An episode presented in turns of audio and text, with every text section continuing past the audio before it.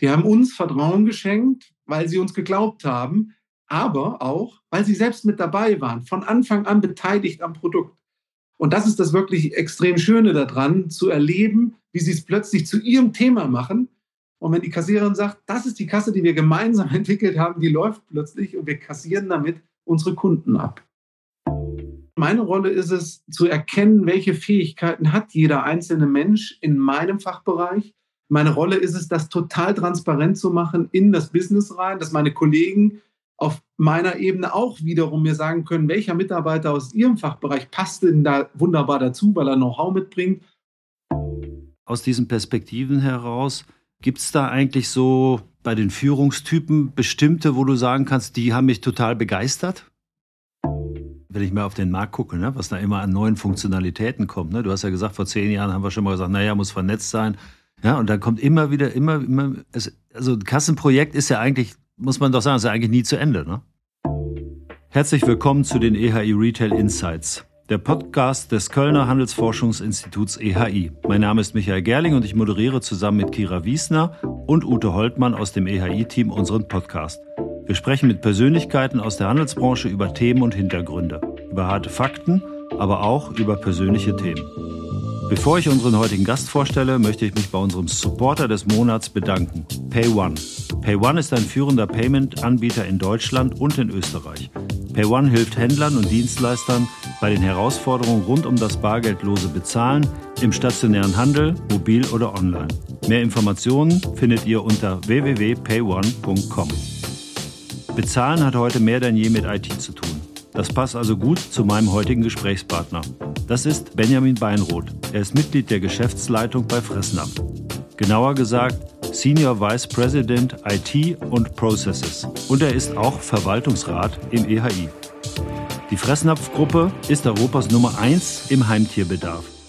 Fast 2000 moderne Märkte bieten ein flächendeckendes, kompetentes Netz für Tierfreunde und Tierhalter – in den Märkten finden Sie neben Tiernahrung auch umfangreiches Zubehör und Serviceangebote. Die Fressnapf-Gruppe bietet außerdem ein umfangreiches Sortiment von exklusiven Marken in allen Preisbereichen. Natürlich auch online. Menschen aus über 50 Nationen arbeiten für die Fressnapf-Gruppe und sorgen Tag für Tag dafür, das Zusammenleben zwischen Mensch und Tier einfacher, besser und glücklicher zu machen. Überdies setzt sich die Fressnapf-Gruppe in vielfältiger Weise für die Mensch-Tier-Beziehung ein und unterstützt zahlreiche soziale, karitative und tierschutzrelevante Projekte im In- und Ausland. Dieses Engagement bündelt Fressnapf auf der Plattform www.tierischengagiert.de.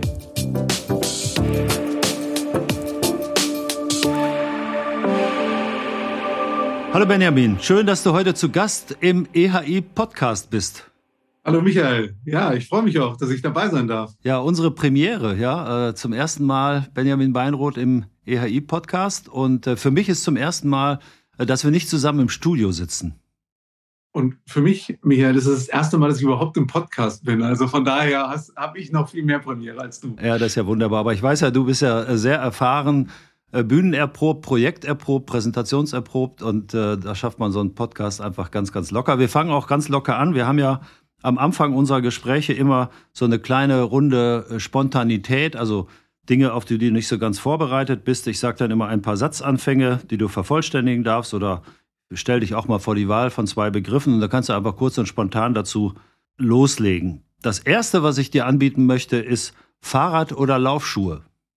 Laufschuhe. Okay. Du läufst also regelmäßig?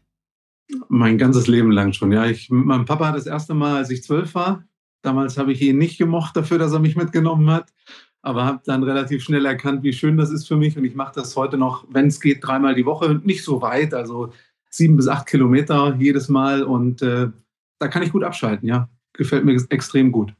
Sehr gut. Aber ich gehe davon aus, Radfahren kannst du auch. Ich kann auch Radfahren, mache ich auch mit meinen Kindern regelmäßig, aber nur hobbymäßig, nicht irgendwie um Sport zu machen. Meine Traumlaufstrecke wäre. Absolut durch den Wald ohne Handyempfang. Willst du auch mal so einen Marathon? Wäre das mal was? Oder hast du schon mal gemacht? Ich, ich habe mal einen Marathon gelaufen, das ist äh, viele Jahre her. Jetzt muss ich überlegen, ich würde sagen bestimmt 18 Jahre ungefähr in Hamburg. hatte ich mit einem Freund abends in einer Kneipe ein lockeres Gespräch gehabt und äh, dann hat er rumgejammert und habe ich gesagt, in unserem Alter muss jeder Marathon laufen können. Das war an einem Mittwoch, glaube ich, und an einem Samstag oder Sonntag war der Marathon in Hamburg. Und dann hat er gesagt, weißt du was, dann lauf doch einfach mal mit, Großklappe.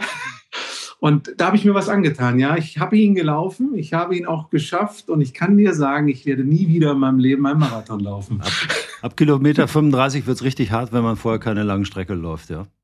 Ist exakt so gewesen. Es kann auch schon Kilometer 30 gewesen sein. Das Einzige, was bei mir noch gelaufen ist, war der Kopf, weil ich mich einfach nicht blamieren wollte. Alles andere hat furchtbar wehgetan und das über Wochen. Da haben wir jetzt schon viel gelernt. Also Biss und Ehrgeiz zeichnen dich auf jeden Fall aus, denn äh, sich da durchzuquälen ohne diese langen Läufe vorher, ich weiß es auch aus Erfahrung, ist nicht ganz so einfach. Was habe ich noch? Familie und Haustier gehören zusammen? Gehörten zusammen. Wir hatten ähm, äh, alibimäßig musste ich mir, als ich bei Fressnapf angefangen habe, natürlich welche anschaffen. Also ich komme eher aus von meiner Kindheit her aus einem aus einer Hobbylandwirtschaft, also bin mit Tieren groß geworden. Da waren dann auch Hunde dabei und so weiter. Aber in, in meiner Familie gab es tatsächlich bis vor kurzem nur Hasen und ähm, Meerschweinchen. Leider jetzt nicht mehr. Das letzte ist jetzt auch verstorben. Oh. Und äh, meine Kinder träumen davon, dass es bald einen Hund geben wird, weil ich ja bei Fressnapf bin. Und ich bin noch in der Diskussion. Ich beschreibe es mal so. Ja. Viel Spaß, ihr werdet sicher eine gute Lösung finden. So, deine Kinder hast du jetzt auch schon erwähnt, also schließe ich da nochmal einen letzten an. Meine Kinder wünschen sich. Wenn ich ganz ehrlich bin, wahrscheinlich viel mehr Zeit mit mir.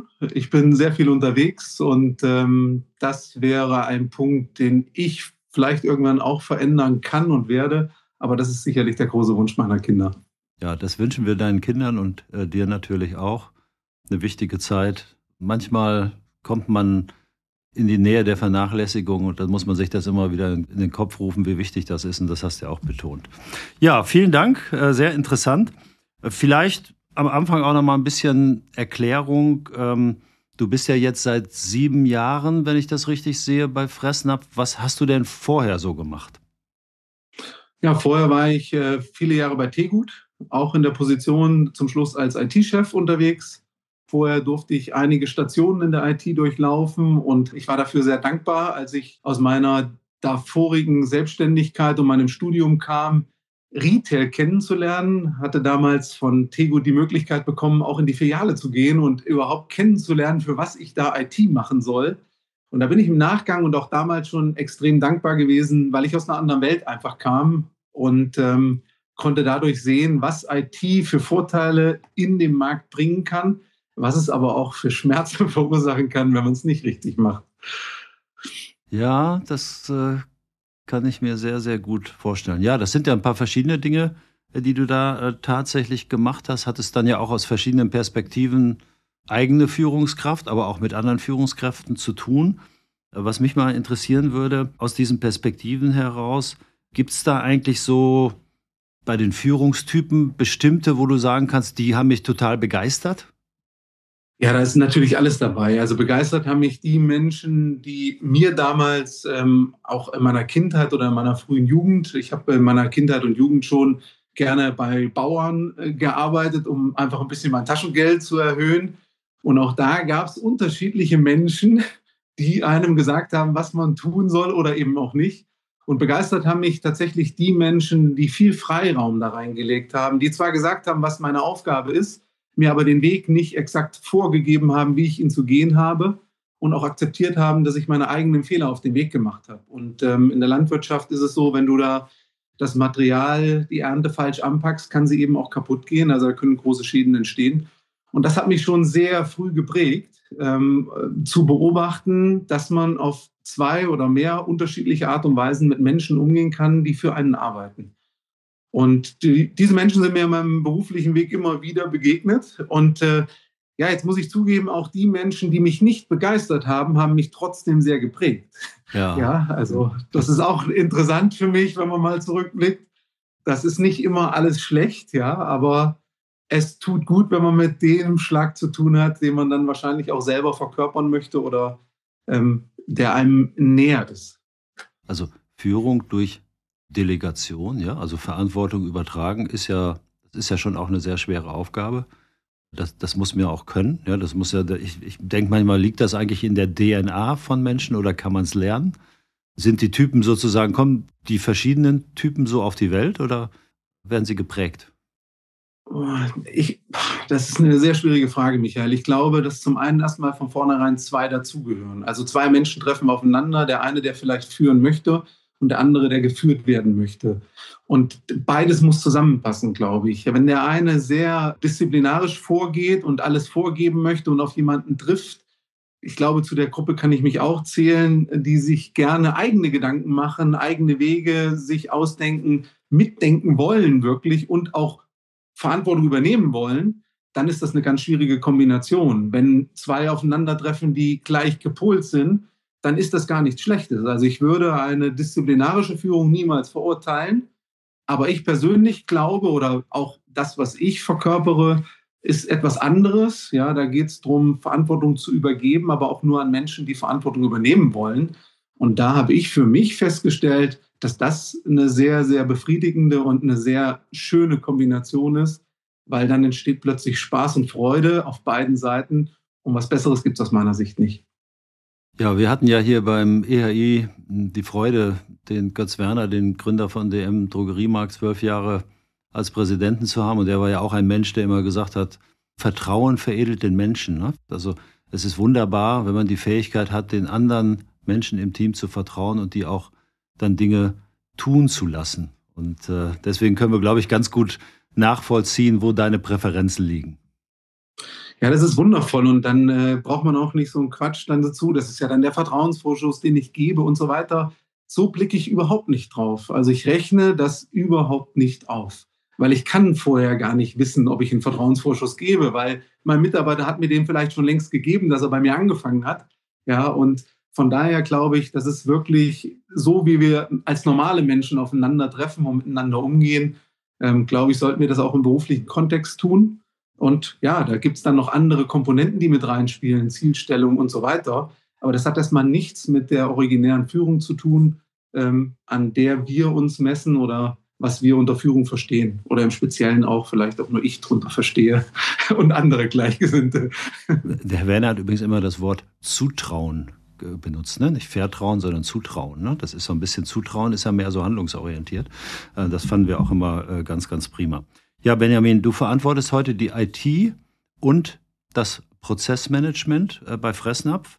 Und ähm, wir können uns dann natürlich noch nicht gleich so richtig was drunter vorstellen. Vielleicht kannst du mal etwas erklären, was dein Team tut und wie dein Team so aussieht.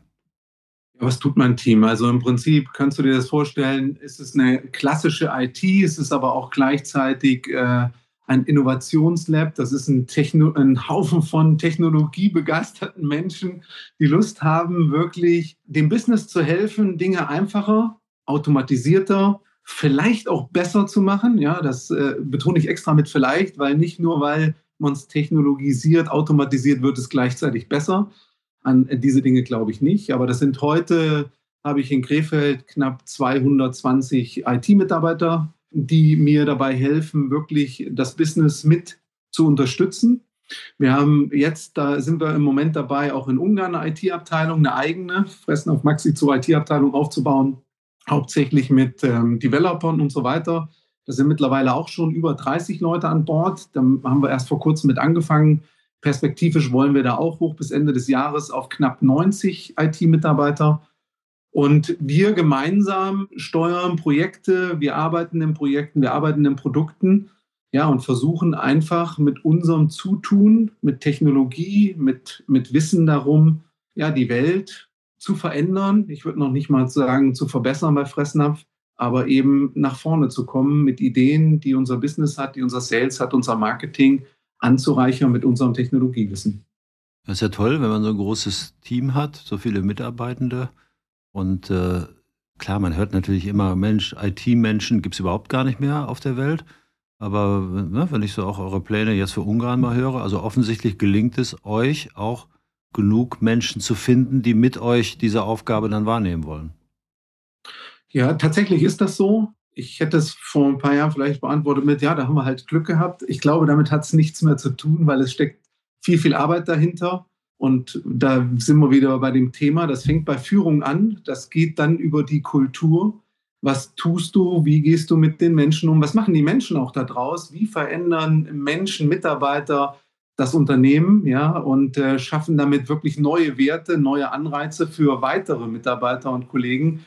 Und ich glaube, das ist das Zusammenspiel zwischen einem guten Umgang, einem guten Leadership-Verständnis, gepaart natürlich auch mit einem schönen Geschäftsmodell. Unser Geschäftsmodell ist emotional. Wir können mit Tieren zusammenarbeiten, mit Haustieren, mit den Menschen. Und das Ganze natürlich auch, wenn ich jetzt auf Technologie schaue, wir haben die Möglichkeit, weil wir eben auch am Markt gut dastehen, Innovationsprojekte zu machen. Also wirklich unsere Mitarbeiter forschen zu lassen an Themen und sie auf neue Themenbereiche mal draufzusetzen. Und wir haben nicht die Erwartungshaltung, ich habe nicht die Erwartungshaltung, dass jedes Projekt, jedes Produkt sofort zu einem vollen Erfolg kommt.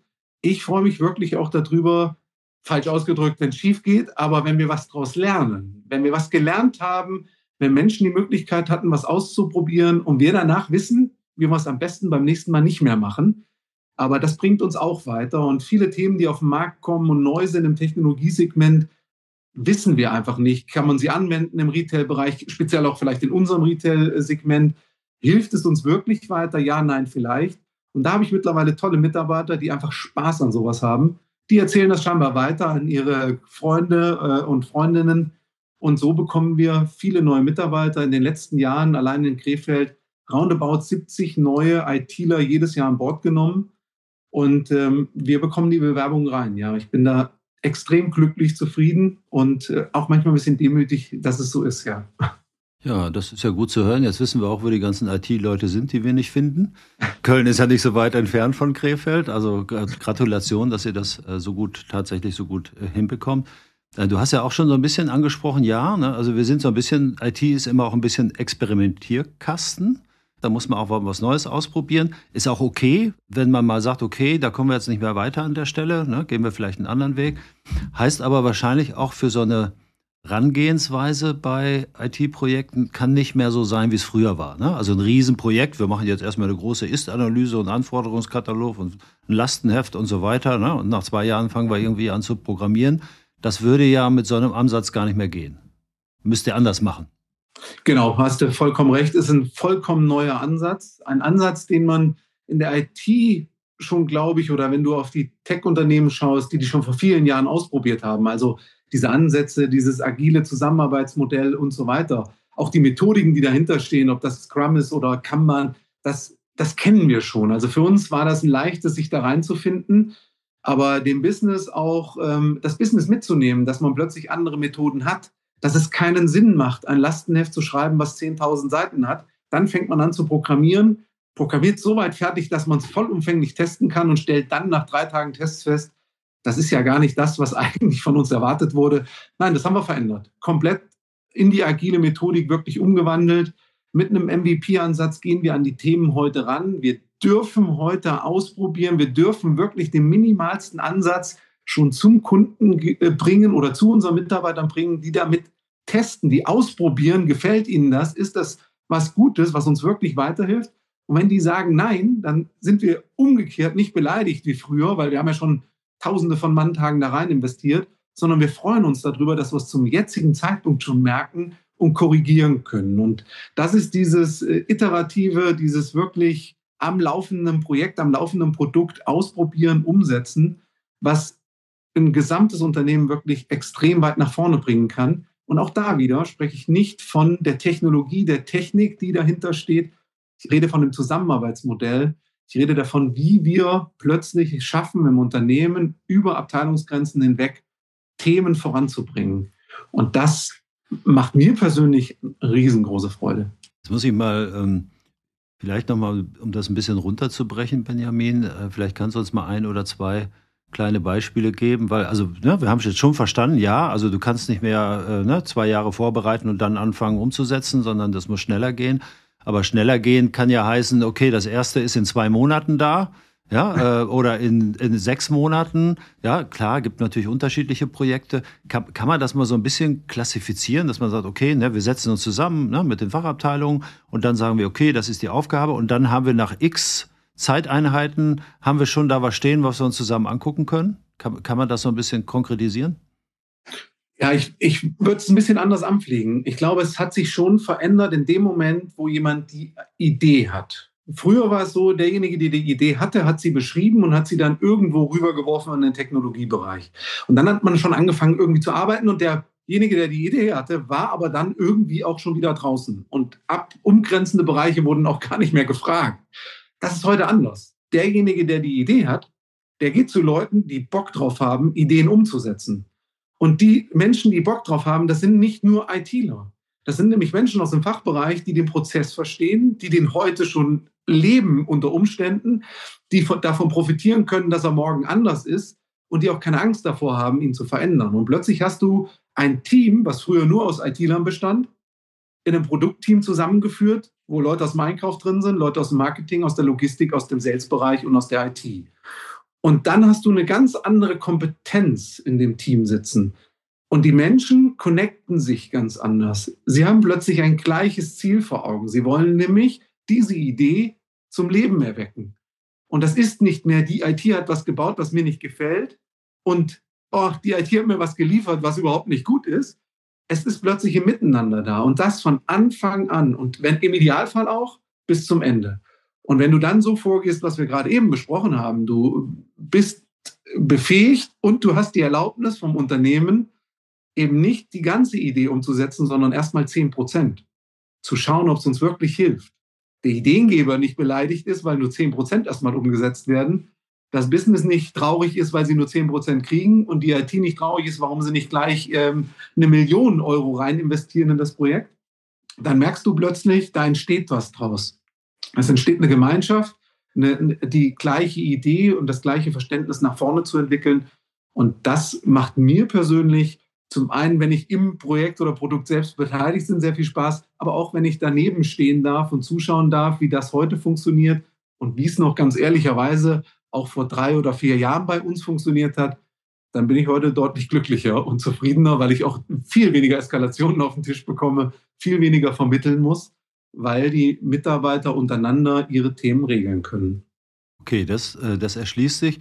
Ja, ich mache jetzt trotzdem mal ein bisschen die Marietta Slomka und hake nochmal nach. Ne? Also, ne? trotzdem mal zeitlich, ne? damit, damit man sich das mal vorstellen kann. Ich meine, gibt es halt Dinge, wo ihr sagt, äh, wir kommen jetzt Anfang Mai, äh, haben wir eine Sache, ähm, die muss jetzt schnell passieren. Äh, wir brauchen in sechs Wochen ein erstes Ergebnis. Passiert sowas?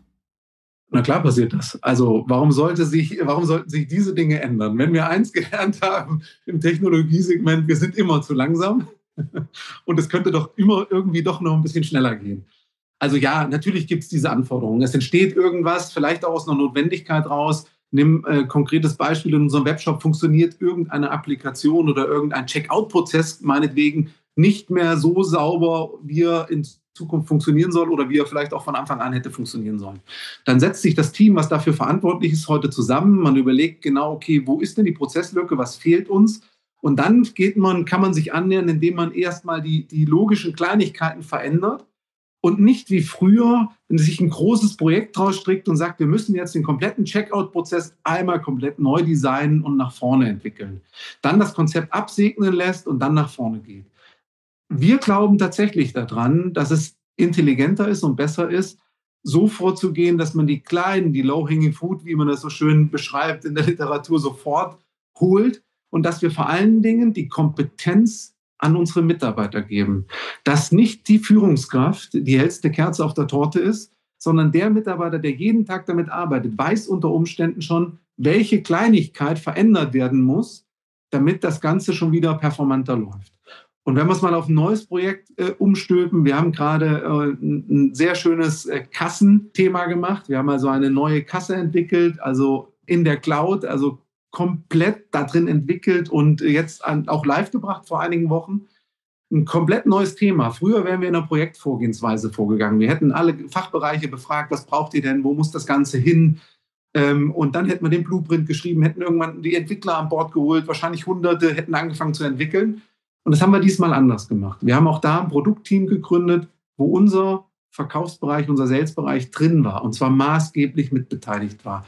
Wir haben die Marketingleute mit am Start gehabt und wir haben ITler mit, mit äh, an Bord gehabt. Und die zusammen haben sich zusammengeschlossen zu einem Produktteam und haben angefangen zu entwickeln, bevor überhaupt das große Gesamtbild fertig war. Was wir wussten, dass wir eine Kasse brauchen, die eben nicht wie früher auch nur eine reine Kasse für den stationären Handel ist, sondern dass es eigentlich eine Connected Post sein muss, wo wir unsere Umsysteme anschließen können, wo wir ausspielende oder empfangende Systeme mit betreiben können und im Idealfall sogar, wo wir unser Online-Business mit auch betreiben können. Und für mich, Michael, wir kennen uns schon viele Jahre und wir haben uns auch schon vor zehn Jahren getroffen an einem runden Tisch, wo wir über Omnichannel-Fähigkeit gesprochen haben.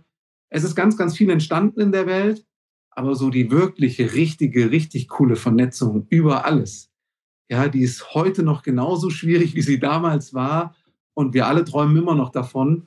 Und wir glauben, dass wir einen Weg gefunden haben, das wirklich miteinander zu vernetzen. Und das in der Projektvorgehensweise umzusetzen, dann hätten wir Mannjahre gebraucht ohne Ende. Wir haben es im Produkt gemacht, wir haben die kleinen Ansätze getestet, verprobt am Kunden und sind jetzt mit einer auch nicht vollständigen Kasse sogar live in unseren Markt gegangen. Sie funktioniert, wir können den Kunden bedienen, abkassieren. Und wenn du mich heute fragst, ist das schon eine richtig coole, geile Kasse? Dann antworte ich dir, nein, ist sie nicht. Heute funktioniert alles. Aber morgen, und zwar iterativ, in kleinen Steps, wird sie immer, immer cooler, immer besser. Und in, in kürzester Zeit, ich denke mal noch ein halbes Jahr, kann ich sagen, wir haben eine richtig coole Kasse gebaut, die all die Dinge, die unser Fachbereich auch gerne machen würde, auch umsetzen kann. Und in der Projektvorgehensweise, Wasserfalllogik, hätten wir das in der Zeit niemals geschafft. Nein, es ist ja, wenn ich mal auf den Markt gucke, ne, was da immer an neuen Funktionalitäten kommt. Ne? Du hast ja gesagt, vor zehn Jahren haben wir schon mal gesagt, naja, muss vernetzt sein. Ja, und dann kommt immer wieder, immer, immer, es, also ein ja. Kassenprojekt ist ja eigentlich, muss man doch sagen, ist ja eigentlich nie zu Ende, ne? Es ist nie zu Ende, ganz ehrlich. Ich durfte jetzt drei schon begleiten in meinem Leben. Sie waren immer extrem stressig und anstrengend, haben allen Seiten wehgetan. Und wenn ich jetzt drauf gucke, war das für mich das ruhigste und entspannteste und auch für die Mitarbeiter. Natürlich hast du Stressfaktoren drin. An dem Tag, wo wir live gegangen sind, war ich auch ziemlich nervös und unruhig. Meine Körpertemperatur hatte auch drei Grad mehr gefühlt. Aber das bleibt nicht aus. Aber das Erfolgserlebnis kam eben, weil wir eben auch schon wussten, dass es funktioniert, weil wir diese Minimalansätze immer wieder auch verprobt haben im Labor. Und dazu gehört aber auch, dass das Unternehmen oder die Menschen im Unternehmen aus den Fachbereichen, ja, und die Leute, die in der Filiale arbeiten, vertraut haben. Da sind wir wieder. Die haben uns Vertrauen geschenkt, weil sie uns geglaubt haben, aber auch, weil sie selbst mit dabei waren, von Anfang an beteiligt am Produkt. Und das ist das wirklich extrem Schöne daran, zu erleben, wie sie es plötzlich zu ihrem Thema machen und wenn die Kassiererin sagt, das ist die Kasse, die wir gemeinsam entwickelt haben, die läuft plötzlich und wir kassieren damit unsere Kunden ab. Und das ist eine wirklich extrem befriedigende, schöne, schöne Sache zu sehen. Jetzt mal als Gesamtverantwortlicher dann für die IT stellt sich ja jetzt natürlich die Frage, ähm, was ist deine Rolle dann in diesen Projekten? Ja, weil klar, du sagst, wir haben Vertrauen zu dem Team, wir mischen das Team interdisziplinär zusammen. Da kommen IT-Leute rein, da kommen die Fachbereiche rein, also alle, die wir, ne, Organisationsleute, alle, die man, die man irgendwie braucht. Ähm, so, und dann, ne, das irgendwie ist klar, was wir wollen, aber nicht im Detail durchdefiniert. Und dann lassen wir sie mal machen. Heißt das für dich, du gibst dann sozusagen das Kickoff und sagst so, geht jetzt los, sag mir mal in drei Monaten, äh, wie weit ihr seid oder wie, wie ist deine Rolle? Das wäre schön und armselig zugleich, glaube ich. Ich glaube, so darf man die agile Welt nicht verstehen.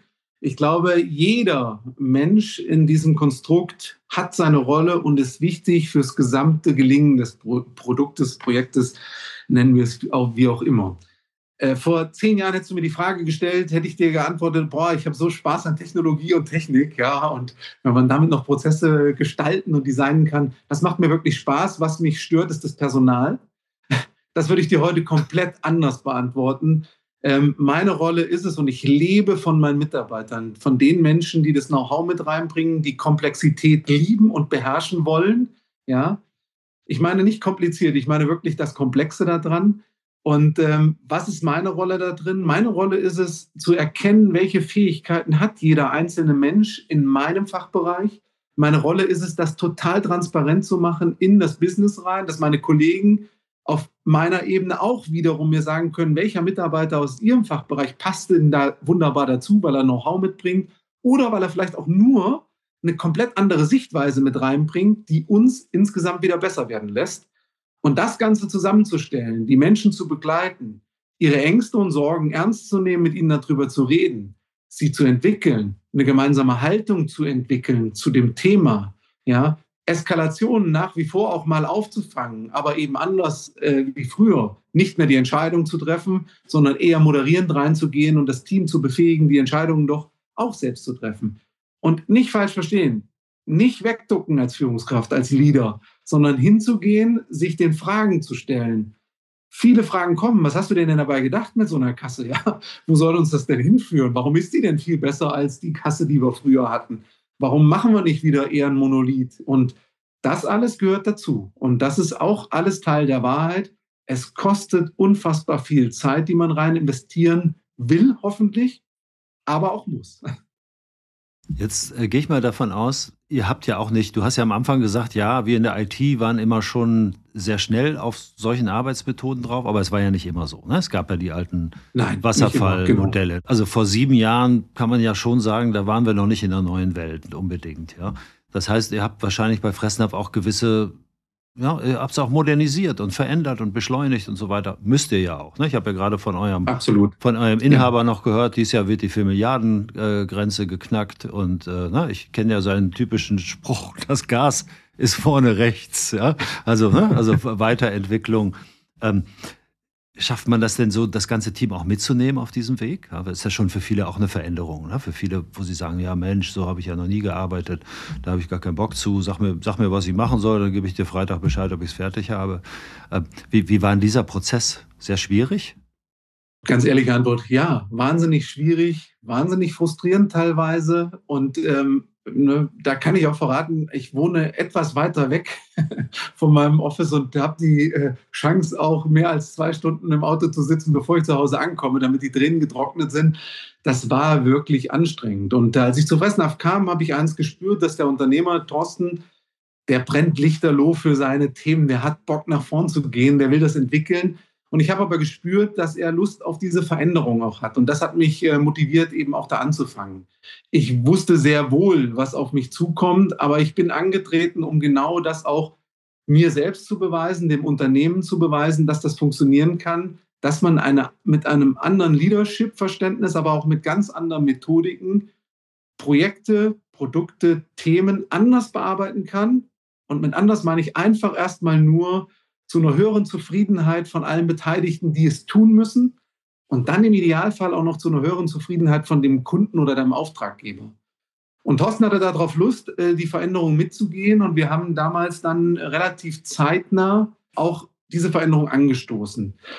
Wir haben sie von zwei Seiten bearbeitet. Wir sind einmal hergegangen und haben mit den Menschen sehr viel gearbeitet, also mit den Menschen in der IT. Wir haben das erstmal nur auf das IT, ähm, auf die IT-Abteilung ähm, angewendet den Menschen erklärt, wo wollen wir hin? Was heißt das eigentlich, wenn ich dann plötzlich als Mitarbeiter Verantwortung habe? Ja, was geht damit auch einher? Das ist ja nicht nur schön, dass ich jetzt Entscheidungen treffen darf und kann, sondern ich muss ja auch dazu gerade stehen, wenn es mal nicht gut geht. Und wie wollen wir eigentlich zusammenarbeiten? Also nicht mehr übereinander reden, sondern miteinander reden. Da ging es wirklich extrem viele, wenn ich sage Tausende von Stunden, dann ist das nicht übertrieben, haben wir genau da rein investiert.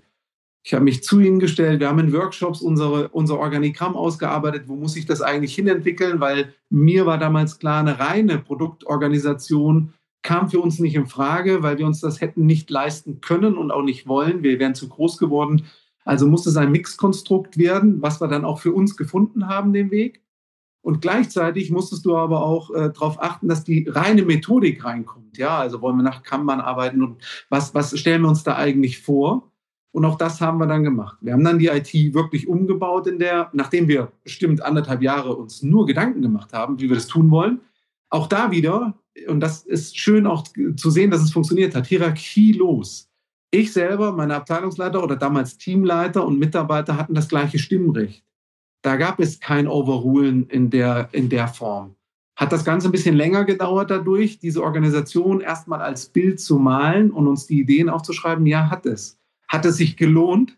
Auf jeden Fall, weil wir hinten raus viel, viel schneller waren, weil jeder zu 100 Prozent committed war und jeder wollte diese Organisationsveränderung herbeiführen.